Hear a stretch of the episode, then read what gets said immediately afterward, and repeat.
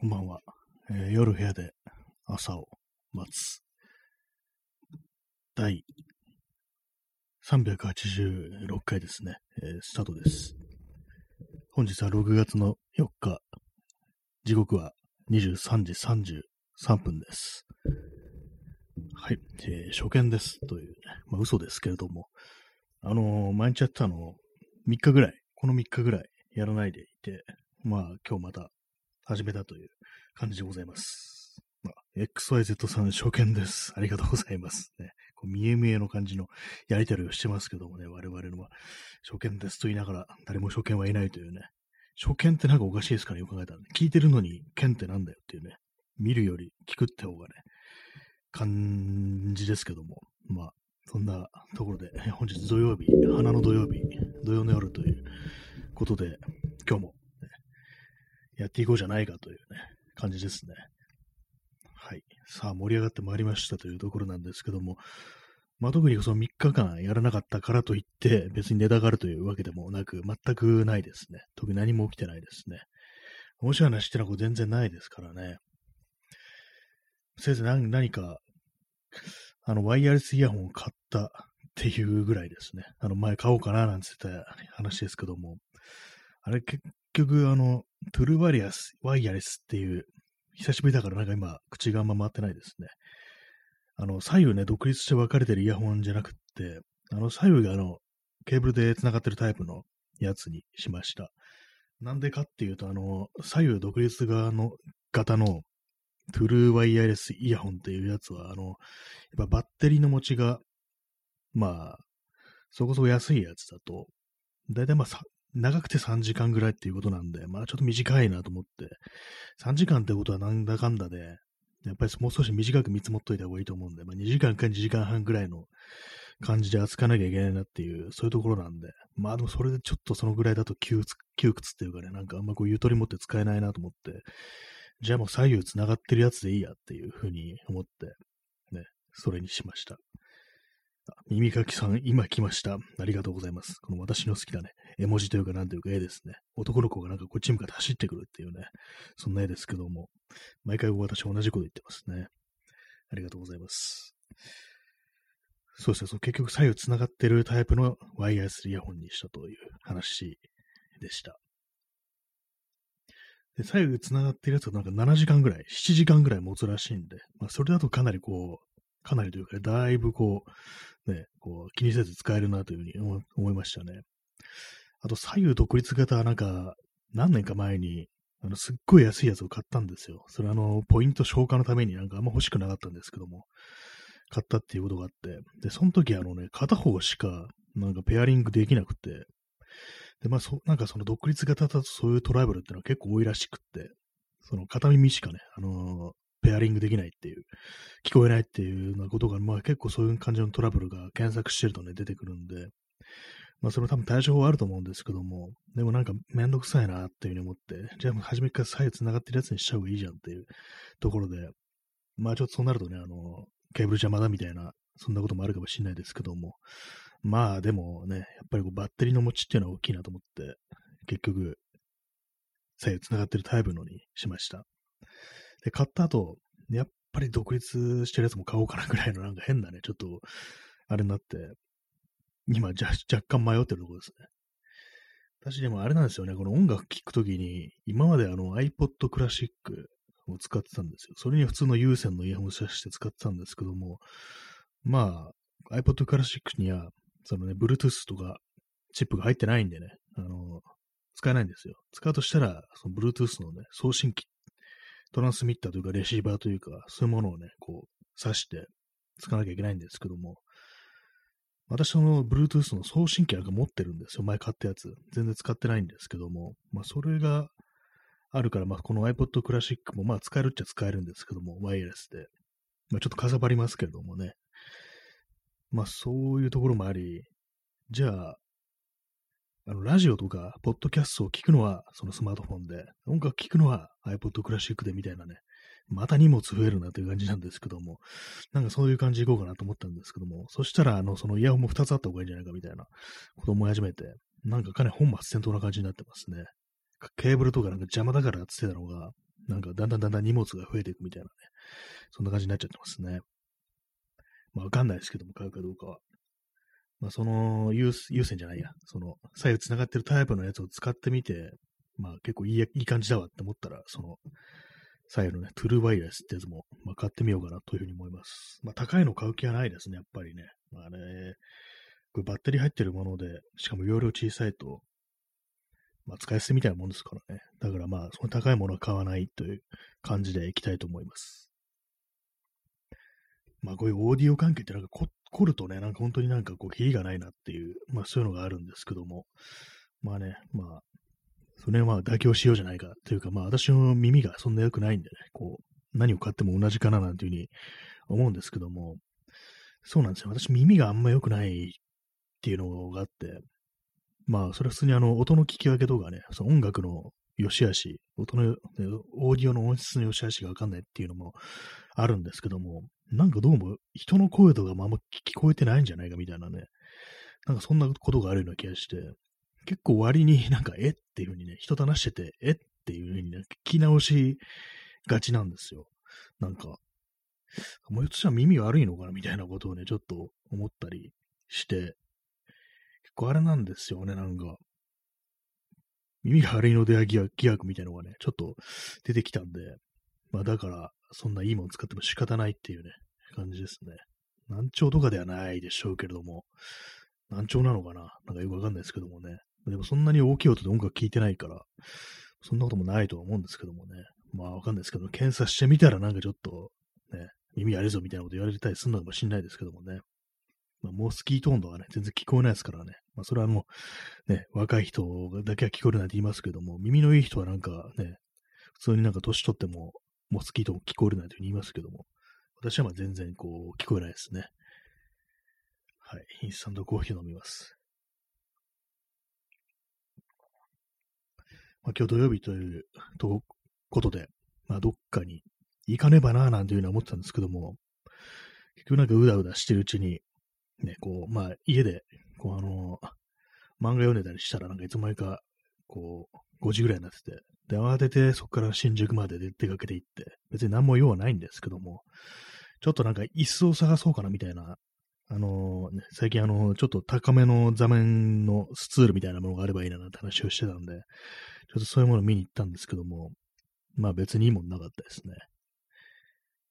やっぱりあの、本当頑丈で、本当なんか調節できたりして、ね、ってやつは高いですね。1万2000円とか大体そのぐらいするっていうのがあるんで、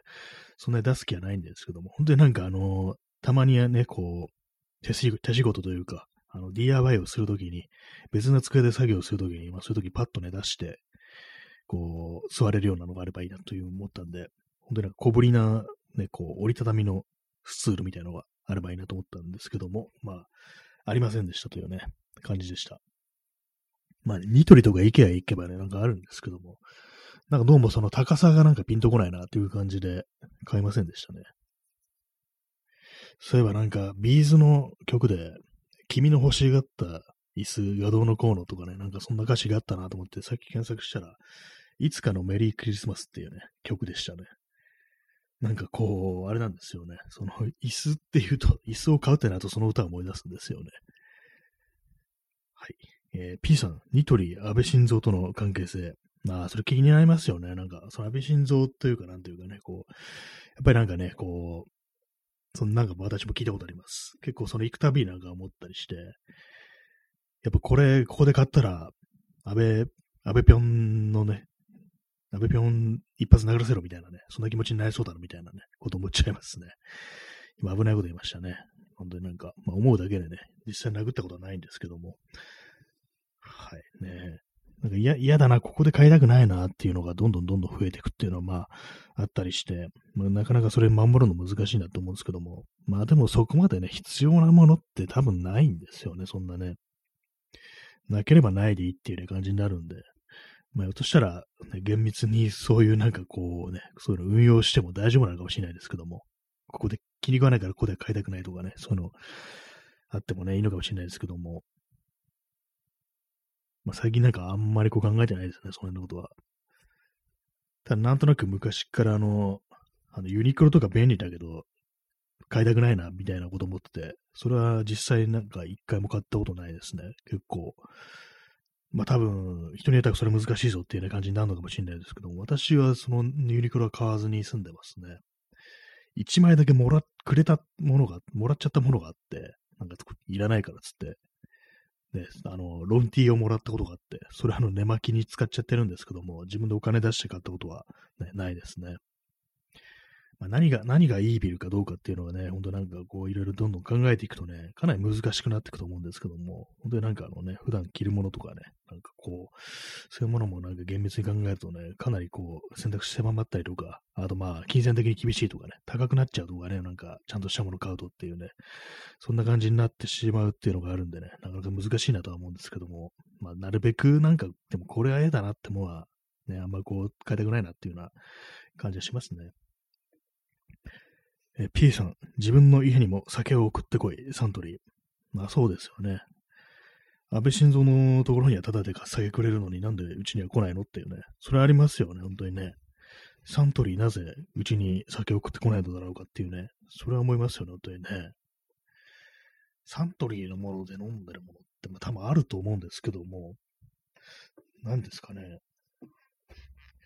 あんまり把握してないですかね、どこが何を出してるかって。結構飲み物とかね、なんかこう、かなりざっくりとした、こう、認識しかないんでね、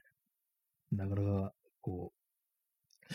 はい、アウトでした、今。私今、片荒れにあるペプシコーラあるんですけども、サントリーでしたね。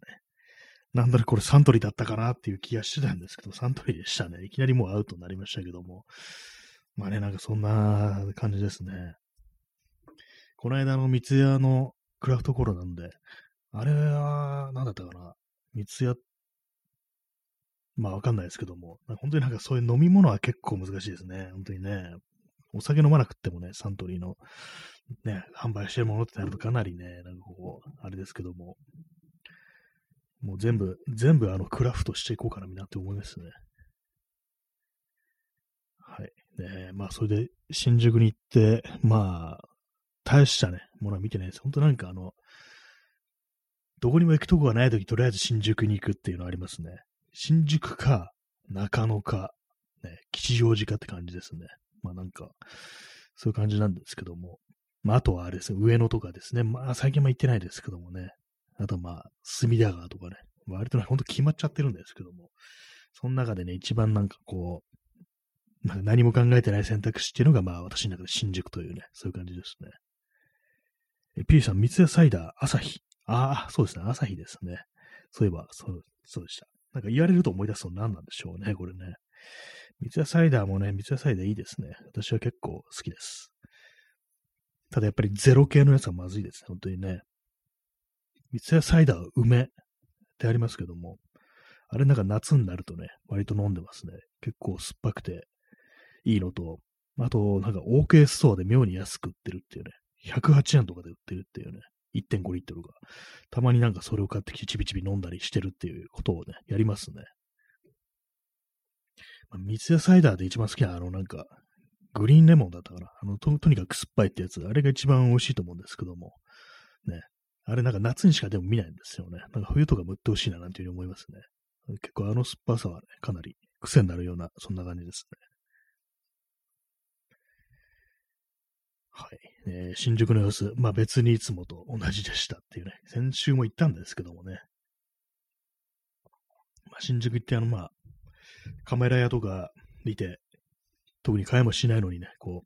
う、なんかこう、じろじろと高いね、カメラ見たりしてましたね。最近全然こう真面目にこう写真を撮ってないんでね、なんかこんなとこに来るのもなんか何の意味があるんだみたいなことはちょっと思っちゃうんですけども、まあ、他に行くとこもないしなっていう感じで、まあなんか、新宿行くときは大体まあ、世界堂に行って、そのカメラ屋に行って、まあ、あとヨドバシとか行って、あと、東京ハンズですね。東京ハンズに行くっていうね。まあ、そのぐらいのね、ことしかしないんですけども、ね。なんなんですかね、本当にね。でもなんか、あそこに行くのがなんか一番無難って感じになっちゃってますね。カルシウムさん、あ、お初かもしれないですね。よろしくお願いします。えー、カルシウムさん、えー、新宿って駅がダンジョンとかそういうイメージ。あ、そうですね。なんか、地下に入ると、なんか本当わかんないんですよね。私もね、新宿はかなりね、分かってるつもりではいるんですけども、それ地上だけで、やっぱあの下入るとね、自分がどこにいるのかわからないんですよね。私も結構そのなんか方向とか把握するのに、あの、空とかを見て、で、なんかあの、なんか原始人かという感じですけども、割となんかそういうね、建物とかね、具体的なもの見ないんです私。空とか、なんかあの、月とかね、なんか、ちょっと変なこと言ってますけども、なんかそういうなんかざっくりしたものを把握したりしてて、あとまあ電車がどっちの方が走ってるとか、そんな感じのね、あの、あれでこう見てるんで、地下入るとわかんないんですよね、本当に。この間もね、地下入って、なんかね、サブナードとかね、まあありますけど、前とか歩いてたら、あれここどこだっけ？みたいな感じになっちゃいましたね、やっぱり。なんかほんと下入るとね、地下に入るとほんとわからなくなるんですよね、結構。私もその辺で言えばね、結構ダンジョンだっていうのは確かにわかる気がしますね。まあそういうのもあってあんまこう地下にはね、こう行かないんですけども、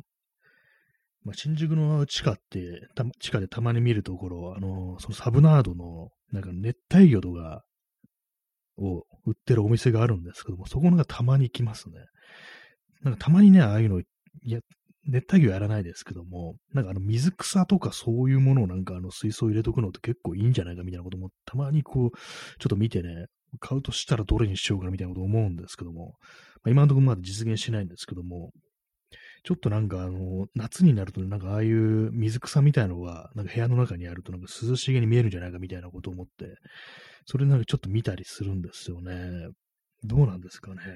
ちょっとあの、魚とかね、生き物になるとちょっと大変そうなんで、まあ大変でもないのかもしれないですけども、なんか物によってはね、ほんと熱帯魚とかだとほんとなんかデリケートっていうのもあったりして、ね、ほんとなんかちっちゃいなんかメダカとか金魚とかならまあ結構まあ雑に扱っても大丈夫なのかもしれないですけども、まあ熱帯魚とかね、ちゃんとした魚っていうのはなんか結構ね、水温とかも注意しなきゃいけなそうな、そういう感じなんで、まあそこまでやる気はないんですけども、草ならいいだろうっていうね、なんかちょっと危ないこと言ってますね。草なら育ててもいいだろうっていうね、ちょっと危ないこと言ってますけども、水草ですね。そういうものがなんか、苔とかですね、あとね、苔とかああいうものなんか面白いんじゃないかみたいなこと思ったりして、たまに見てるんですけども、なんかああいうのなんか本当になんか小さい小さいなんか森みたいな風にこう見えてくるという感じで、で、そういうね、なんか水草とかがなんか水の中にこう揺らめいてるのを見るとなんかこう、なんかチルチルなね、気分になりそうだなと思うんで、たまにちょっと買おうかなぐらいのことを思ったりしてみるんですけども、未だになんか実現したことがね、ないですね。確かに新宿の地下入るとなるとそこに行くぐらいで、他はね、見ないですね。何があるんだろうって感じですけども、なんか結構その新宿の、まあ、そのサブナードとかそうですけども、なんかあの地下特有のなんかよくわかんないなんか洋服屋さんってありますよね。あれなんか女性が行くようなお店が多い感じですけども、なんかちょっと古く見えるっていうか、まあそれはあの多分その地下街自体がなんか古びてるからっていうのもあると思うんですけども、なんかね、なんかああいうところで見るお店ってちょっとなんか昭和っぽい空気を出してるようなね、そんなんがね、ありますね。なんなんでしょうかね。まあああいうところで買ったことはないですけども、なんかね、基本的にあれなんですね。私、他の街でもあんまこう地下に入らないっていうのが結構ありますね。地下とか駅ビルとかね、あんまり利用しないですね、そういえば。か何か買うとなったら、外から出て、外にあるお店で何か買うっていうね、そういうことが多いですね。えー、P さん、水商売の人が急な時に買う？ってね、ハテナマークですね。なんか買うっていうふうになんか言うとなんかちょっと笑っちゃいますね、自分が。そうですね、確かにね、それありそうですね、なんか、ちょっとなんかね、ドレスっぽいね、ものとか売ってる店があったりして、あの、歌舞伎町の近く、それはあの地上のお店ですけども、路面にあるお店とかですけども、あの辺もなんかありますよね、ドレスっぽいもの売ってるの。多分、あの辺りで働いてる人がなんか、ね、こう買ったりするのかなみたいなね。あと、お花屋さんとかもあったような気がするんですけど、やっぱりね、その手の需要なのかななんていうふうに思ったりしてね。あと、薬局もなんか24時間空いてるっていう、まあ、そう、ち向けなのかな。そういうね、商売の方向けみたいなね、もありましたね。なんかね、そういう、薬局だったかな薬局だったか病院だったか忘れましたけども、なんかね、そんな感じでやってる人がいて、なんかインタビューとか受けてたな、なんていう記憶あるんですけど、やっぱりその手の需要はありそうですね。新宿っていう街だと。ね、まあ、でも急になんかその手の服が必要になるってことがあるのかなっていうね。まあ、まあ、その、そういう世界知らないですけども、なんかあるのかもしれないですね。まあ、新宿の地下、まあ確かにね、ダンダンジョンですね、本当にね、わからないですね。新宿、まあ新宿、新宿でね、なんか、新宿にあるお店ってのは大体までもあれなんですよね。他の街にもあるんですよね。ほんとね。東急ハンズとか渋谷とかに池袋にもあるしっていう感じでね。渋谷の方が品揃えいいですからね。最近あんま行ってないですけども。まあ池袋は今度なくなっちゃいますけどもね、東急ハンズ。まあ他の店にしてもなんか別に特別に新宿だからっていうね、そういうものでもないんですけども、まあなんとなくこう、あれなんですよね、なんか、ちょっと歩きやすいような気がします。渋谷とかより。なんか渋谷はなんかね、こう、ね、疲れるんですよね、なんか。一応なんか服屋さんとかそういうものはあっちの行った方がね、いろいろあるのかもしんないですけども、なんか妙に疲れるなっていうのがあったりして、まあ坂があるからっていうのもあるかもしれないですね。ちょっとあの起伏があるから、まあそれで少し疲れるっていうのも、まああるかもしれないですね。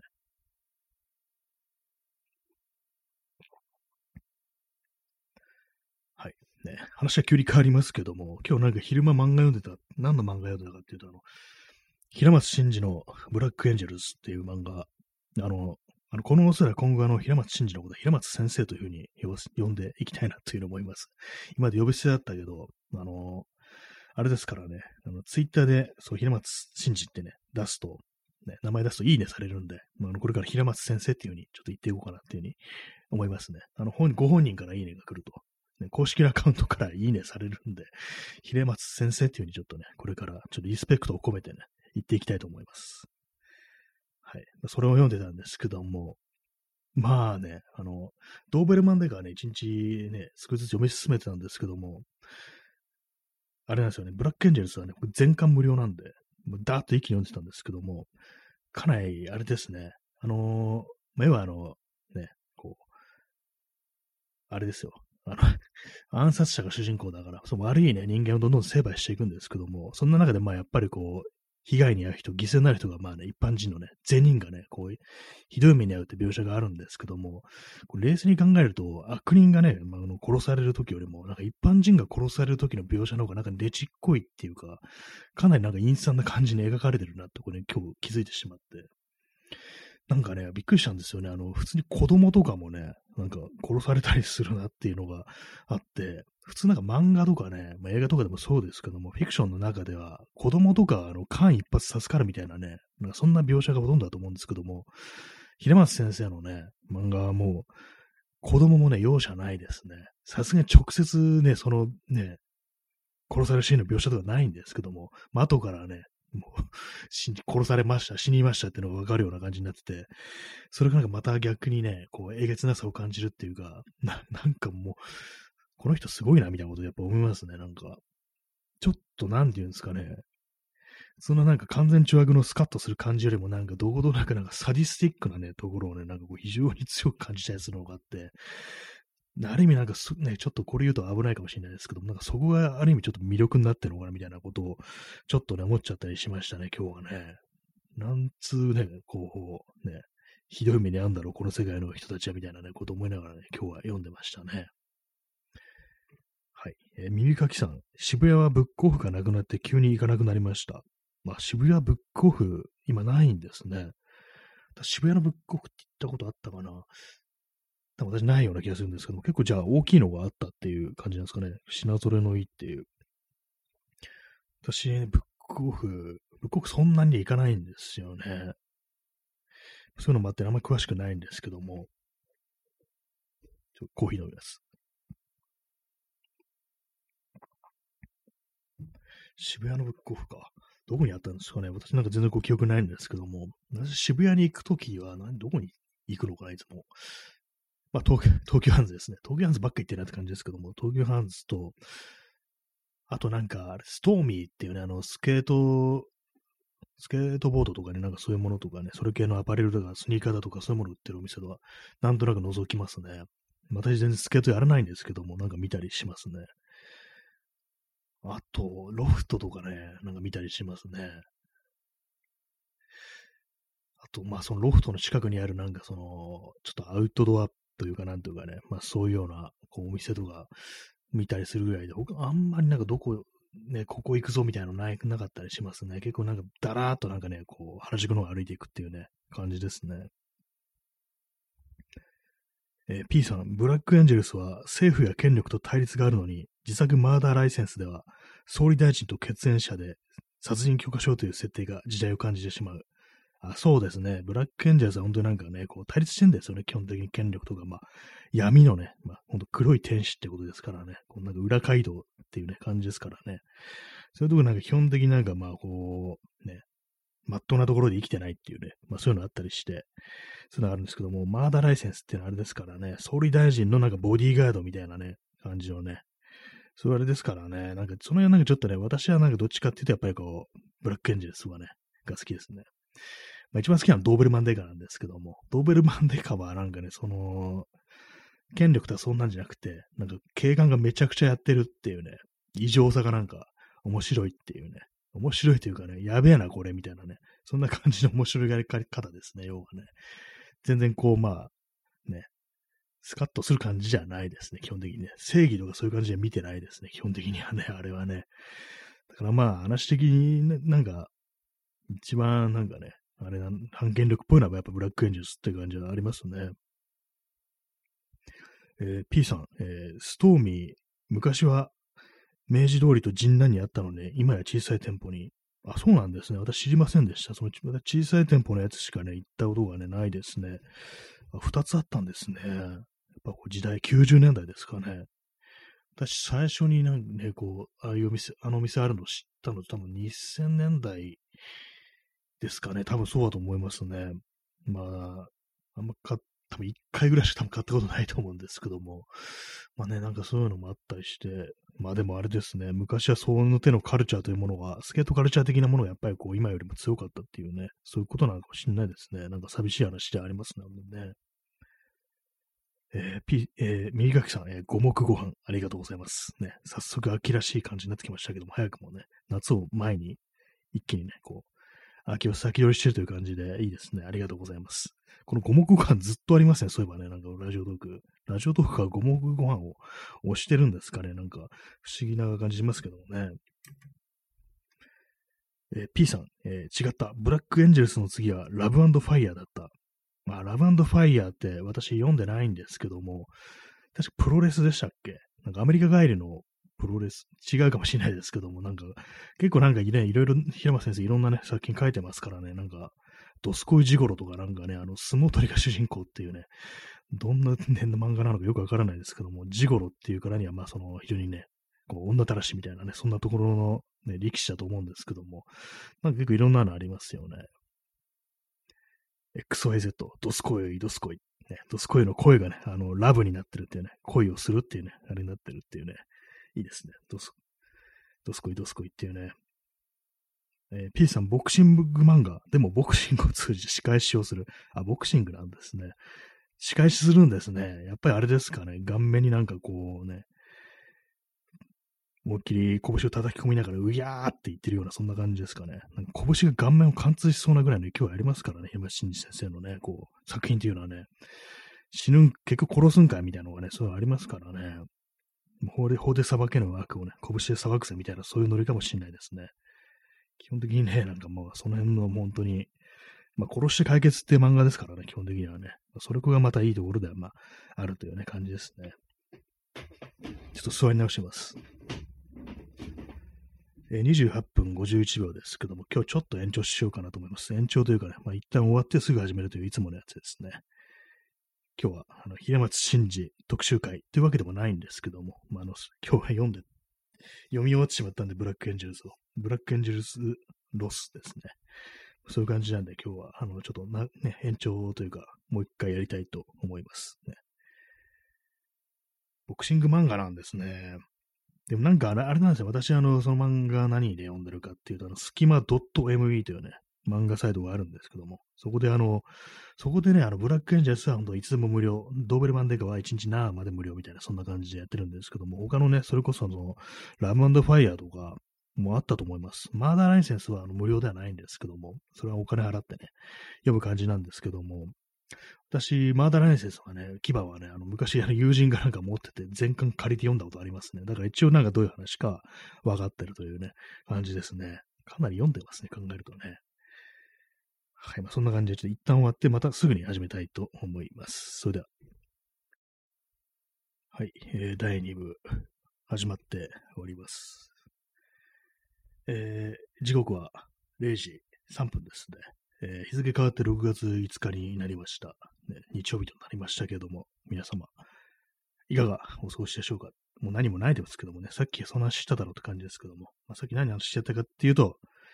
平松真二先生の漫画作品についてお話をしてたという、そんな感じでございますけどもね、そうなんですよね。そのスキマ .me というサイトは、その結構ね、あの昔の名作とかが、その1日7まで無料とか、あとまあ、あるいは全巻無料とかね、そういう感じで結構読めるんでね、なんかそういろんなのがあるんで、こう、読んで見るのもいいんじゃないかなというね、思いますね。で、まあそうな、そうなんですよね。結構ね、その平松真二先生の作品は結構ね、あるというところでね、なかなかこう、すごいよななんて思うんですけども、そのブラックエンジェルスはなんか全巻無料なんですよね。はい、コーヒー飲みました。ね、ズズって音が聞こえましたね。まあ、そういうのもあるんでね、なんか本当に、あれですね、なんかこう、なんかあんまりこうね、こう、ただで読めてしまうとなるとね、なんか漫画を買うという瞬間がね、習慣がね、あんまなくなってきましたね。私ももともとその漫画読まないんですけども、まあ、ああいうなんか漫画サイトというものが、ね、普通にこう、ね、いろんなところが出始めてからね、結構読むようになったような気がしますね。割とね、古い作品の方が読みたいということが、まあ、多いんで、今現在ね、やってる、なんかリアルタイムの漫画で読みたいってものそんなないんですよね。というか全然知らないんですよね。どうしてもなんか昔のなんか劇画っぽいね、作品ばっかりこう読んでしまうというところがね、そういうところがありますね。耳かきさん、ね、待ってた。ありがとうございます。ね、お待たせしましたというね、ところでね、またね、だいぶ2部始めたいと思いますというところなんですけども、あれなんですよね、こう、そのブラックエンジェルズを読んでて、その一般人が容赦なく巻き添えというか、まあ、直接的に被害もあるというのはあるんですけども、まあ、非常になんか凄惨な死を迎えるというね、描写をがね、結構あったりして、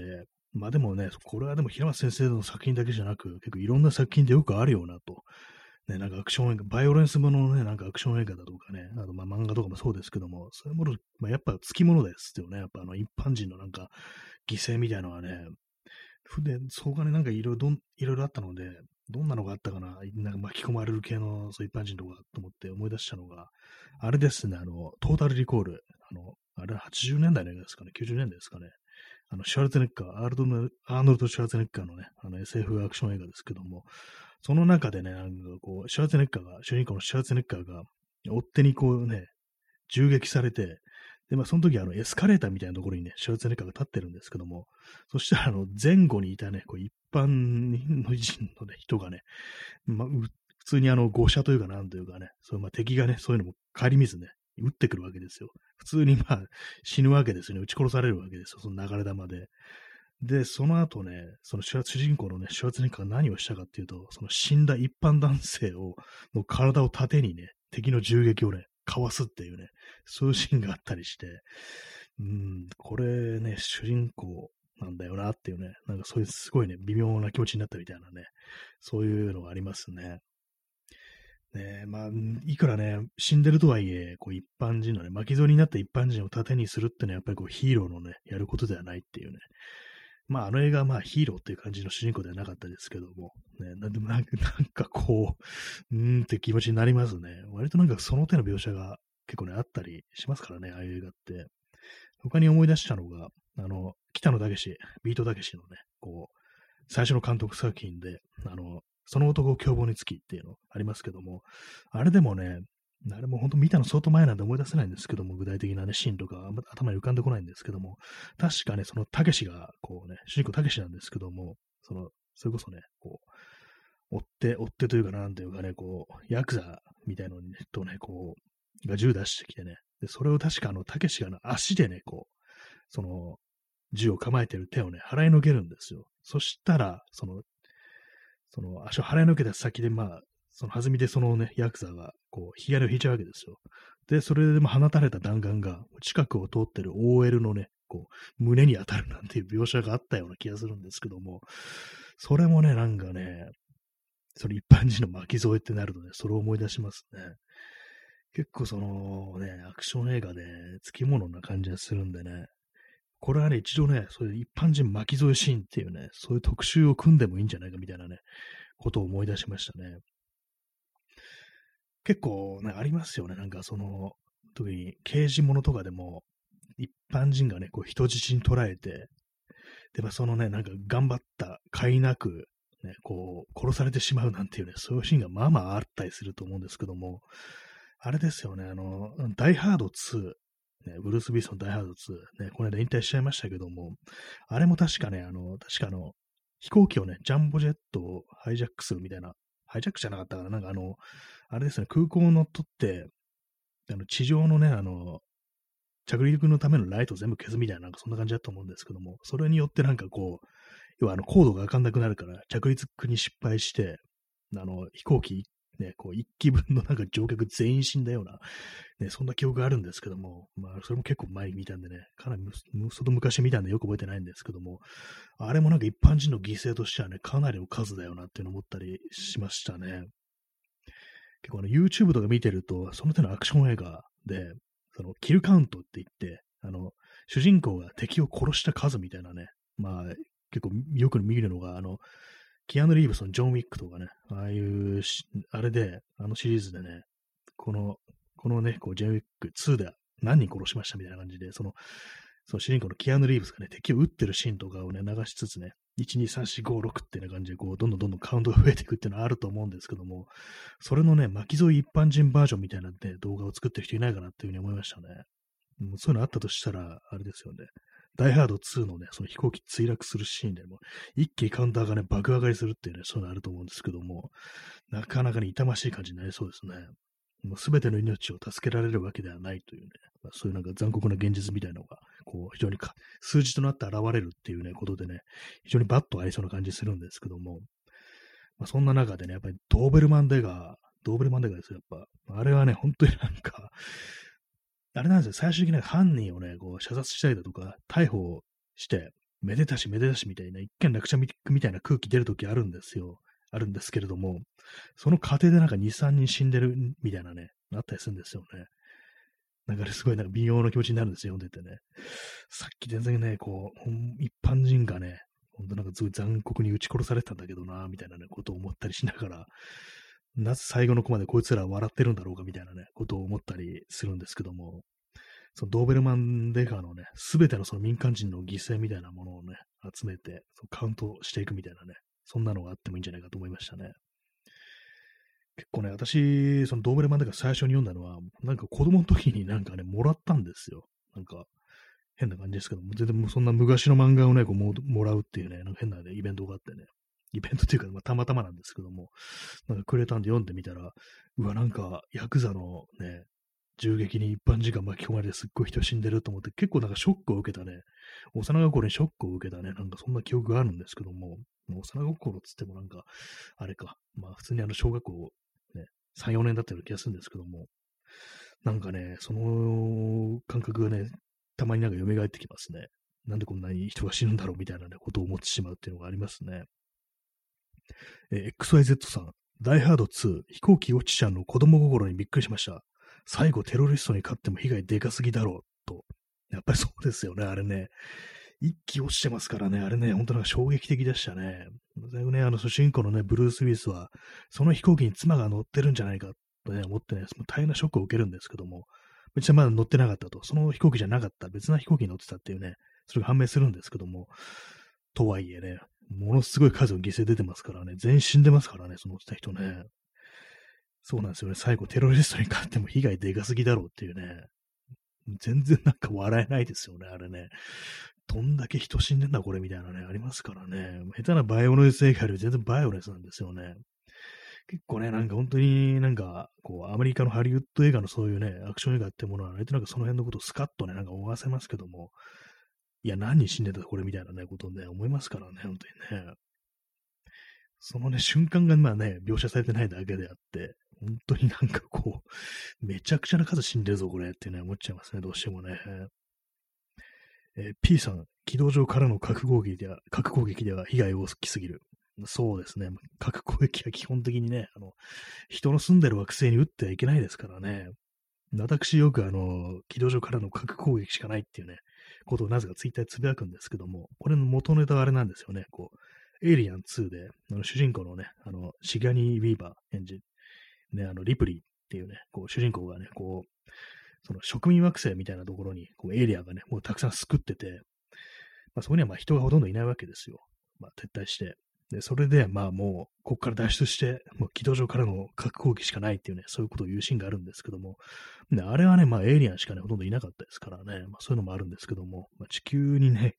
核攻撃ではね、まあ本当になんか全然ね、その、ダイヤード2どころじゃないね、人が死ぬっていうことでね、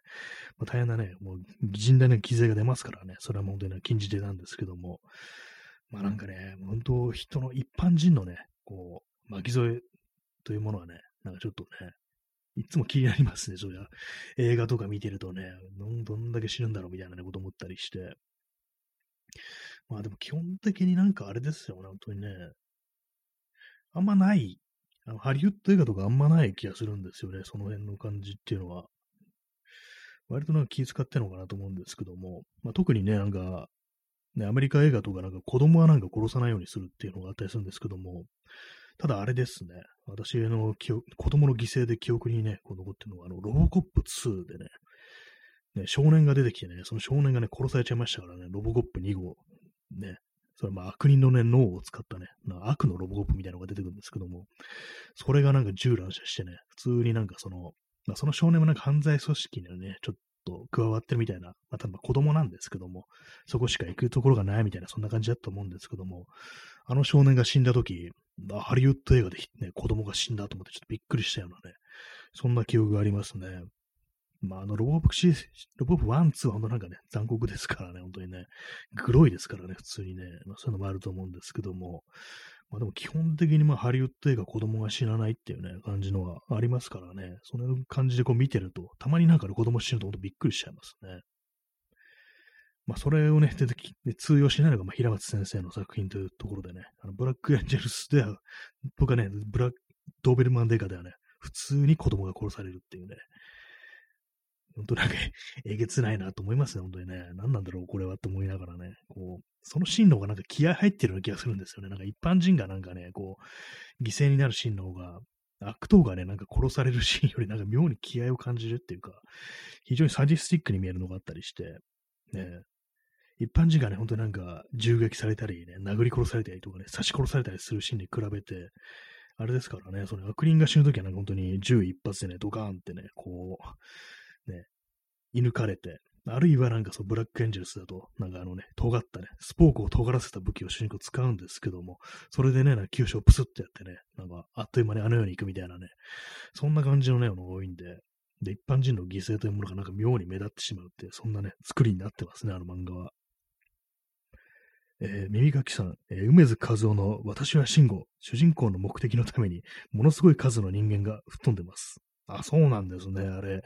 私ね、私は慎吾、あの、ちょっと前に、あの、途中まで読んだんですよね。なんか多分途中まで無料だったそんなんだと思うんですけども、あれ、そういう感じになるんですね。まあ、梅津和夫も、あれですからね、まあ、ホラー漫画ということもあってね、あれもなんか、基本的にね、向こうのね、人間がなんか犠牲になるみたいな、それこそね、なんか表裏教室とかね、子供がなんか死にまくったりね、変なのね、食われたりして死んでますからね、かなりえげつないところありますけども、これあれなんですね、主人公の目的のためにものすごい数の人間が吹っ飛ぶというところで、なんかちょっとね、罪深さみたいなものがね、ちょっとスパイスとしてね、あって、かなりね、コクがなんかね、深いような感じになってますね。ちょっと気になりますね、そういうところ、その描写気になりますね。何なんですかね、やっぱこう、ね、一般人の犠牲というものが描かれる作品、ちょっとなんか気になってきたなところっていうね、あるんでね、ちょっと、なんか思い出してね、こう、集めるというか、何かね、こう、もしたくさん出てきたらね、リストアップして、ちょっと特集みたいな感じでね、こう喋ろうかな、ちょっと思ったりするんですけども、ね、なんかショック受けちゃうんですよね、ああいうのってね。うわ、なんかまた人死んだ、みたいなね。物語になんか直接的に加わってない人が死ぬっていうのは、ね、主人公のね、仲間とかが死んだりするよりもなんかね、ショックなんですよね。ただそこにいただけでなんか殺されちゃうっていうね。そういうのね、なんかね、こう見るとね、割となんかうわっていう気持ちになりますね。なんなんでかわかんないですけども。やっぱ自分をなんかちょっと重ねちゃうのかなみたいなところがあるんですけども。ね、ほんとなんか、とばっちりみたいな殺される人もいるとショックをね、ちょっと受けちゃったりしますね。はい、一般人の犠牲について語るというね、まあ、そんななんか、よくわかんない放送ですけども、他何かあったかな？結構あのー、私、あの、香港のワールド結構好きなんですけども、あの、ジョン・ウーとかのね、男たちのバンカだとか、そういう映画ですね、もうそれこそなんかね、こう、裏社会の人間が十分ぶっ放しまくるみたいな、そういうのが、ね、ほとんどなんですけども、割となんか香港のワール系のね、作品ってあの、ぶっ放してね、人殺しまくる割には、一般人の、ね、犠牲みたいなのほとんどなかったような、ね、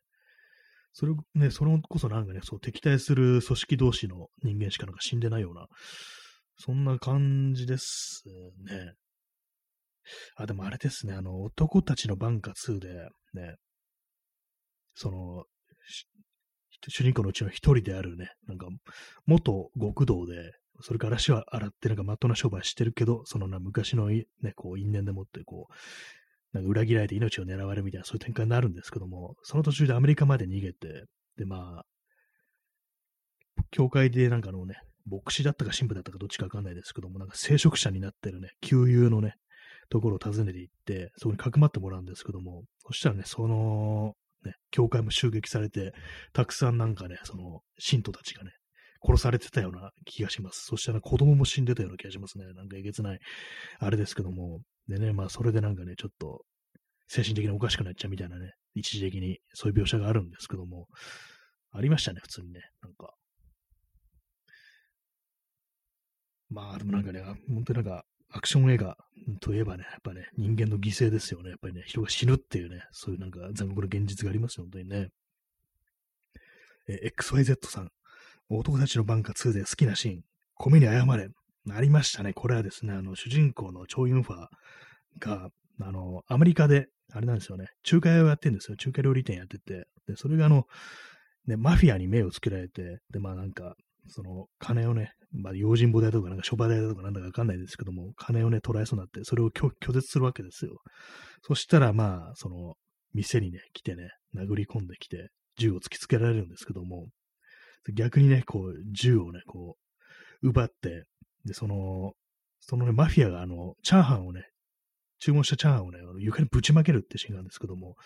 で、その床にぶちまけられたチャーハンに、でそのマフィアに銃を突きつけながら、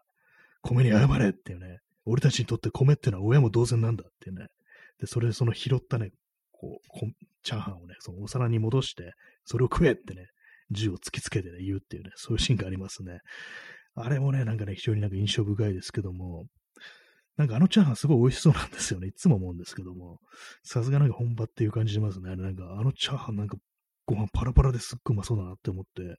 確かにこんなもんね、床にぶちまけるやつはもう銃突きつけられてね、こう、無理もないって感じしますね。米に謝れっていう気持ちはね、すごくよくわかりますね、本当にね。なんか、音出しは万活って食べ物がなんか結構美味しそうなんですよね。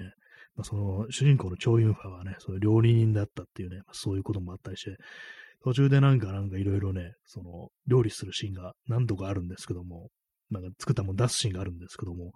なんか妙にうまそうだな、これみたいなね、ことをね、いつも思いますね、見るたびにね。まあ、その中で一番なんかうまそうに見えるのが、チャーハンっていうね、まあ、床にぶちまけられちゃうんですけどもね。まあ、そんな感じでね、こうもう、まあ、と米にね、もう謝らせていこうじゃないかってことはね、本当にね、思いますね。男たちの挽歌 two、まあ、 one、one はどうだったか、なんか、いろいろ考えても、まあ、全部ね、全部ね、人が死にまくる映画なんでね、全部民間人の犠牲みたいなのもありそうですね、本当にね。あれですね、あのー、逆になんか一般人の犠牲がほとんど全くないっていう映画、ランボー1ですね。ランボー1は、あのランボーがね、あの、警察とかね、相手に大暴れしますけども、で、街もね、破壊しますけども、あれなんかやったことの割に多分、確かね、あの、一人しか死んでないっていうね。それも途中でなんか、あのランボーがね、こう、石を投げたら、そのヘリからね、こう落下しちゃったっていう、まあ、ちょっと事故みたいなね、そういう死に方ぐらいしかなくって、他はね、なんか一人も死んでないっていう、そんな感じだったと思うんですけども、まあ、そういうね、大暴れしても人が死ななかった映画っていうね、そういうものがあったりするというね、感じでしたね。まあ、他の、あれですからね、ランボーの他の作品はまあ人死にまく、殺しまくってますけども、あれもまあでもね、敵、敵っていうね、まあそういうのがありますからね。まあでもあれですね、あの、いろんな映画のバイオレンス描写とか見てると、やっぱあの、ランボー、あれはなんだろう、最後の戦場ナンボナンバリングでいくつだろう ?4 に当たるのかなあれがなんか、あの、バイオネス描写で一番なんか、あの、エグかったような気がします。なんかものすごいね、こう、気合が入ってましたね、本当に。ね、銃にね、あの、大口径のね、狙撃銃でね、こう撃たれて、なんか一瞬にして人間がなんか物みたいになるっていうね、一瞬にして命が絶たれて、苦しむ暇もなくね、ドサドサってなんか落ちるみたいなね、そんなシーンが非常になんかドライに描かれたみたいなのがあったりして、グロいな、これはっていうね。ランボーってこんなグロい映画だったのかなみたいなこと思いましたけども、ね。確かな、一昨年ぐらいのにやったそのランボーのね、最終作だったか、まあ最新作っていうんですかね。あれもまあまあでしたけども、ね、でもその最後の戦場に比べたらね、まあ、あんまそうでもなかったですね。やっぱあの、最後の戦場ぐらいのね、語話描写みたいなのを期待しててみたんですけども、あんまそうでもなかったですね。まあ残酷は残酷ですけども、ね、えー、XYZ さん、ビチャって体が破裂しますよね。そうですね。本当になんか一瞬にしてなんかもう終わるみたいなね、ものになっちゃうというか、本当になんか肉片になっちゃうみたいなそういう感じですからね。実際になんか本当になんか戦場で使われるような、なんか一緒にでかい武,、ね、こう武器とかね、機銃みたいなもので撃たれたらね、なんかそんな感じにね、こうななっちゃうのはなんかは、ね、あるんだろうなと思いますね、本当にね。でも恐ろしいですけど、まあ映画だから見れるけど、まあ現実にあんなものがあるのかって考えると本当にね、考えたくないですよね、本当にね。えー、P さん、ランボー1、ランボーが社会から一方的に排除された人間だからなのかも。あ、まあ本当になんかそうなんですよね。まあ最初からまあその、ね、ランボーがふらふらっとね、こう歩いてたら、お前この街から出ていけっていう感じで、こう、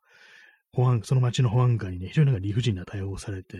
で、それに納得いかねえっていう感じで、街に戻ってったら、ね、いきなりこう捕まえられてね、ちょっとね、拷問めいたことされるってね、あの、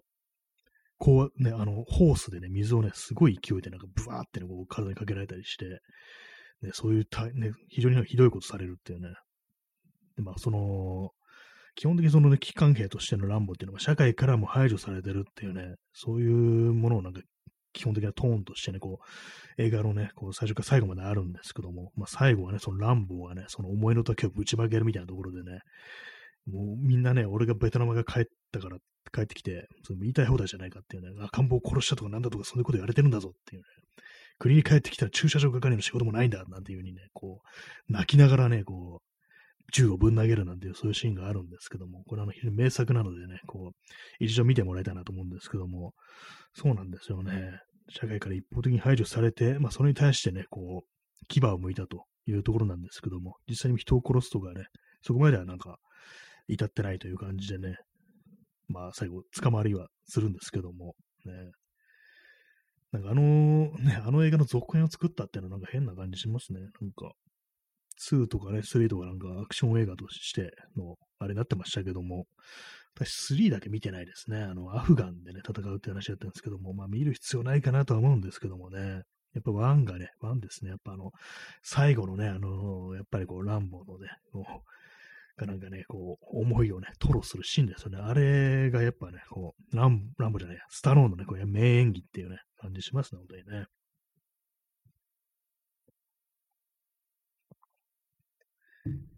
はい。ね、なんか、私、あの、スタローンがね、結構好きなもので、スタローンの話になるとちょっと長くなってしまうというのがあるんですけども、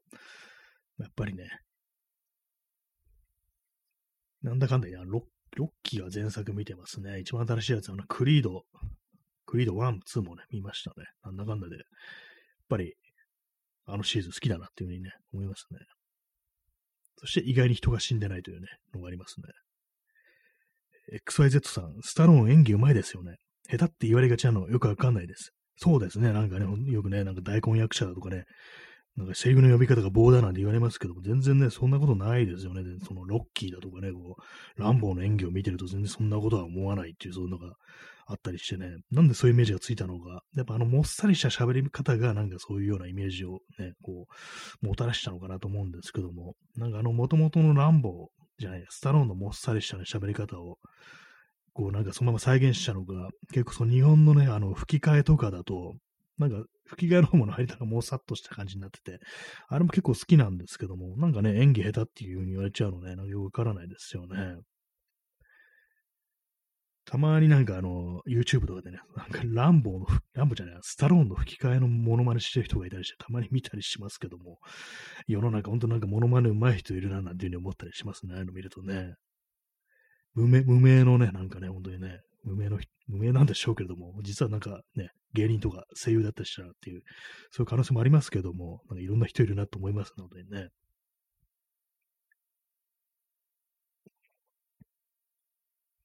まあ、スタローン、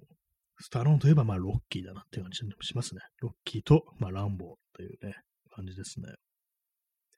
ま、他もなんかいろいろ見てはいるんですけども、そんなにまあ印象に残ってるかと言われると、そうでもないような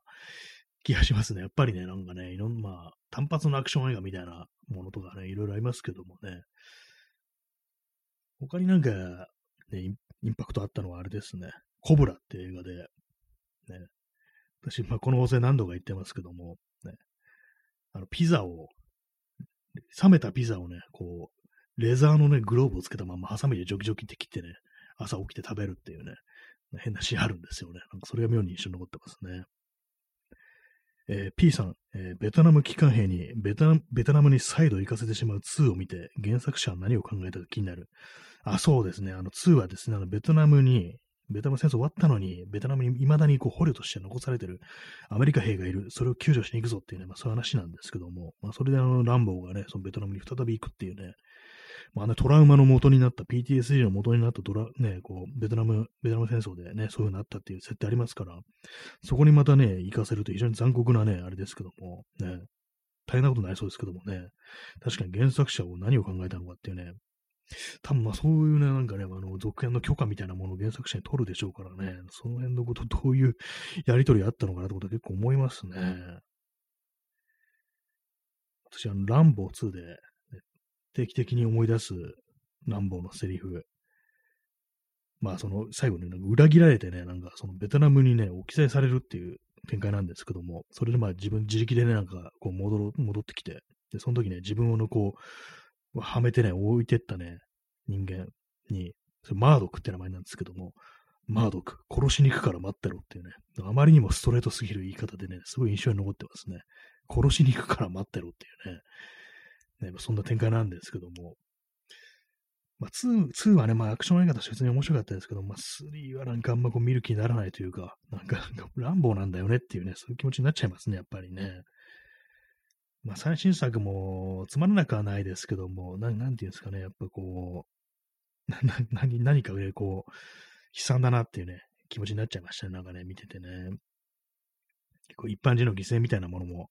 ありますからね、大切な人を失うっていうね、そういう展開があるんでね、なんかちょっと、バッとあり、バッと入っちゃうね、そんな展開でしたね、新しい最新作のね、ラストブラッドだったかな。なんかそれは、そんな感じでしたね。今日はなんか血生臭い話ばっかりしてる、そんな放送になってますね。ちょっとね、なんか一般人の犠牲というものがね、甚大な被害が出る映画とか漫画とかね、まあそういうものを、ちょっとね、思い出してみてリストアップしてみます。たくさん出てきたら、あの、ね、ちょっとそのことについて語るなんていうね、そんな回をね、ちょっと設けてみようかななんて思いますね。最近も全然映画見てないですけども、そういうなんかあのね、あれで、モチベーションで映画見ていこうかなというふうに思いましたね。なんか趣味ありですけどもね。でもなんかやっぱショック受けちゃうんですよね。一般人の犠牲というものを見るとね。この一般人の犠牲がすごいみたいな、なんかそんなね、テーマでこうね、一回分丸々喋ってみるっていうね、なんだこの放送って感じになりますけども、ちょっとね、そんな思いついたらちょっとやってみたいな。思い出せ、思い出せたらやりたいなというふうに思いますよね。そんな話でございました。なんかあれですね、3日やんなかっただけで、ちょっとその喋りのなんかタイミングみたいなものとか、まあみたいなものとかね、なんかちょっと喉の調子みたいなのが結構なんかね、あれですね、なんか、おぼつかなくなってきますね。やっぱ毎日やってないと、ちょっとね、交代してしまうっていうのがあったりしますね。ちょっと息継ぎの仕方がよくわかんないですね、なんかね。